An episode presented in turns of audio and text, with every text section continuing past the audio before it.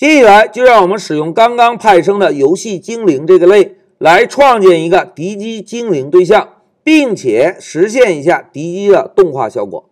哎，同学们，在我们开始动手之前啊，先让我们共同来明确一下这一小节的演练步骤。大家看，我们首先啊，使用 from 这个关键字把 plane sprites 这个模块导入一下，然后呢，我们在游戏初始化位置来创建一个敌机的精灵对象。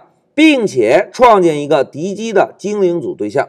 哎，当精灵对象和精灵组对象创建完成，我们就在游戏循环中啊，让精灵组对象分别调用一下 update 和 draw 方法。哎，同学们，在我们开始演练之前，老师再给大家强调一下精灵和精灵组这两个对象的职责。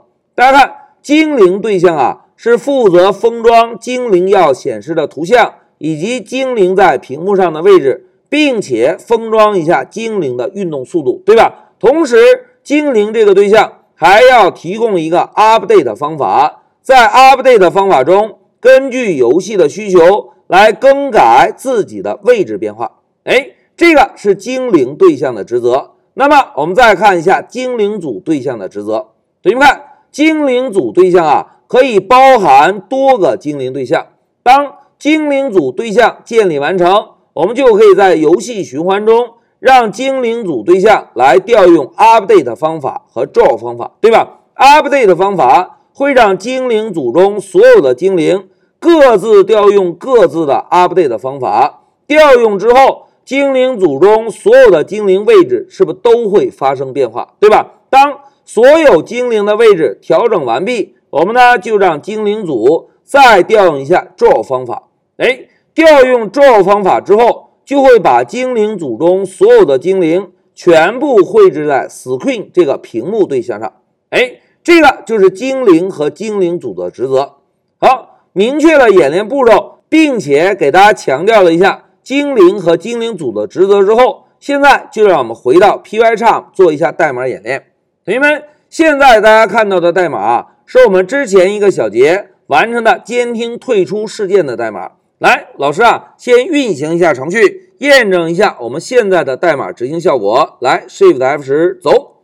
哎，同学们看，游戏启动了，对吧？现在老师点击叉叉，哎，点击叉叉可以退出游戏，对吧？哎，这个是我们之前一个小节完成的代码。那在这一小节中啊，我们就在之前一个小节完成的代码基础上来实现一下敌机精灵的创建。并且实现一下敌机的动画效果。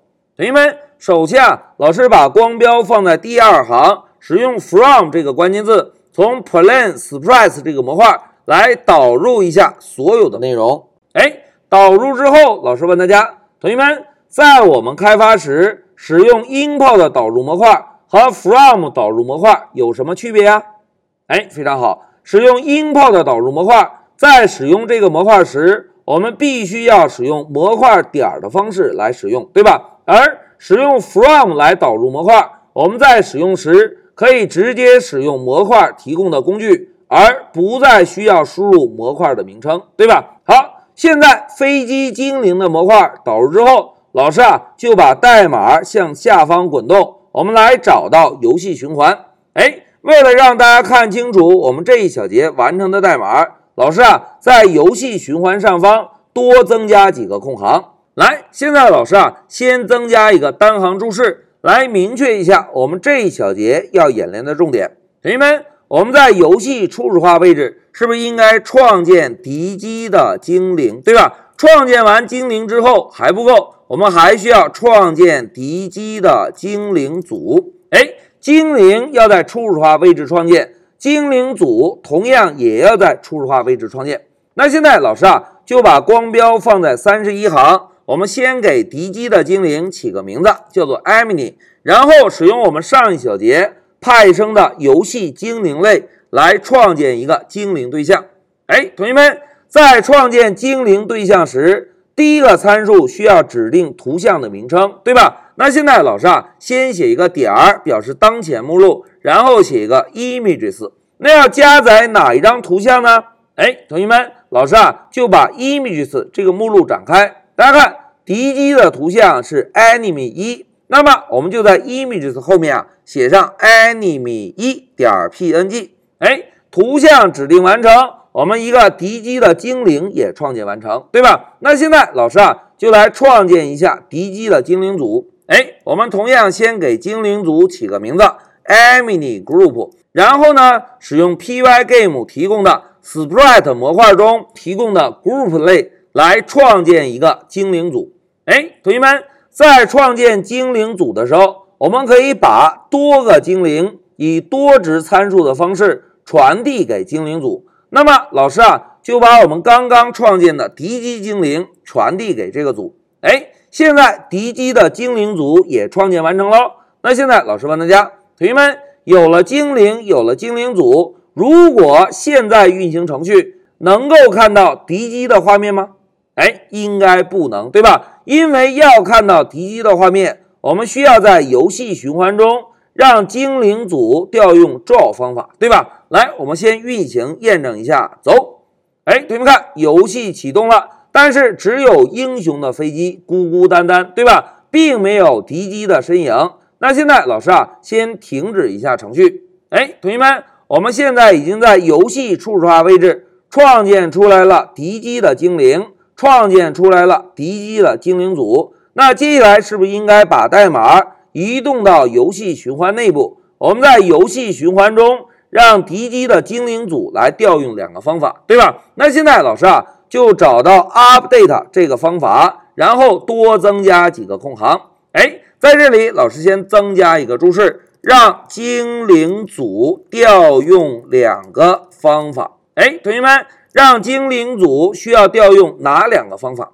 哎，非常好。第一个方法是 update，第二个方法是 draw，对吧？update 方法可以让精灵组中所有的精灵对象都执行一下 update 方法，而 draw 方法呢，会把精灵组中所有精灵的图像绘制在屏幕上，对吧？那现在我们啊，就使用 enemy group 来调用一下 update 方法。调用完成，老师啊，再让 enemy group 来调用一下 draw 方法。哎，同学们注意啊，在调用 draw 方法的时候，我们需要把屏幕对象传递给方法，因为精灵组需要知道把精灵组内部的精灵绘制到谁的身上，对吧？现在老师啊，就选中 draw 方法，并且把我们之前创建好的 screen 对象传递给这个方法。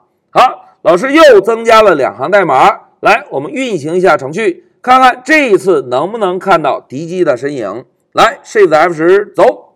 哎，同学们看，程序启动了，一个敌人的小飞机从上向下在运动了。现在英雄已经不再孤单了，对吧？哎，同学们，代码写到这里，我们是不是创建了一个精灵，创建了一个精灵组，就已经实现了敌机的精灵动画，对吧？那么。我们先来看一下游戏循环内部的代码。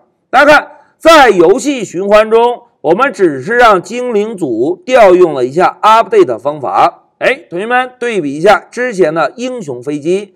之前的英雄飞机，我们需要在游戏循环中修改飞机的位置，并且判断飞机的位置，对吧？而有了精灵组之后，我们直接让精灵组调用一个 update 方法。调用之后。精灵组是不是就能够让所有的精灵更新位置，对吧？老师呢写一下注释，让组中的所有精灵更新位置。哎，这个是 update 方法的好处。那么我们再来看一下 draw 方法。同学们，之前我们在绘制图像时，都是让 screen 对象调用 bil 的方法，然后要指定一下。把这个图像绘制到哪里，对吧？而使用精灵组，我们只需要调用一下 draw 方法，并且把屏幕对象传递给 draw 方法，精灵组就会把内部的所有精灵全部绘制在屏幕上，对吧？哎，这个就是 draw 方法的好处。老师呢，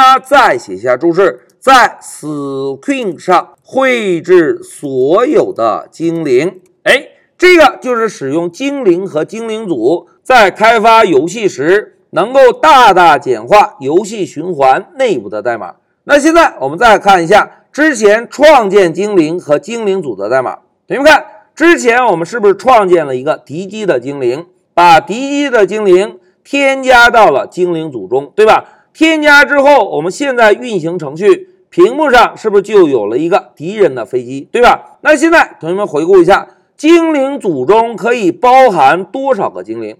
哎，精灵组中可以包含多个精灵，对吧？那既然可以包含多个精灵，我们啊就对这个代码进行一个扩展。同学们，老师啊，再来定一个敌机的对象，给它起个名字，叫做 Emily 一，然后同样使用 GameSprite 来创建一个敌人的飞机。我们再指定一下图像位置，Images 下的 Emily 一点 PNG。哎，指定完成。同学们在创建游戏精灵时。我们是不是还可以指定一下精灵的速度，对吧？那现在老师啊，把第二架飞机的速度指成二，这样呢可以跟第一架敌机加以区分。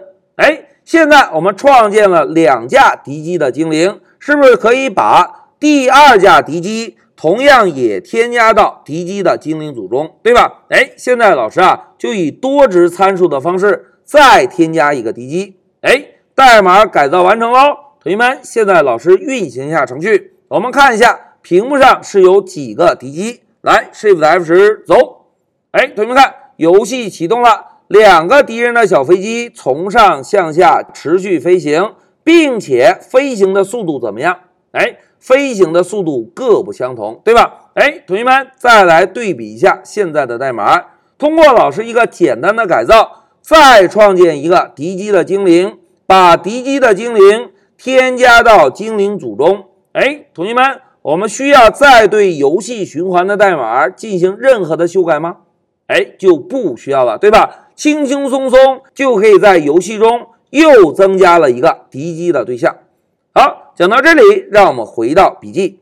同学们，在这一小节啊，我们就使用之前一个小节派生出来的游戏精灵类，创建了两架敌机。并且实现了一下敌机的动画效果，对吧？在这一小节中，老师啊，重点是要同学们体会一下精灵和精灵组的职责。同学们，精灵这个对象负责封装图像、位置以及速度，并且提供一个 update 方法。update 方法会根据游戏的需求修改精灵自己应该更新的位置。哎，这个是精灵的职责。而精灵组呢？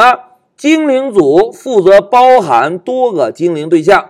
精灵组只需要在游戏循环中分别调用一下 update 方法和 draw 方法就可以了。update 方法可以更新组中所有精灵的位置，而这种方法呢，会把组中所有的精灵全部绘制在屏幕对象上。好，讲到这里，老师就暂停一下视频。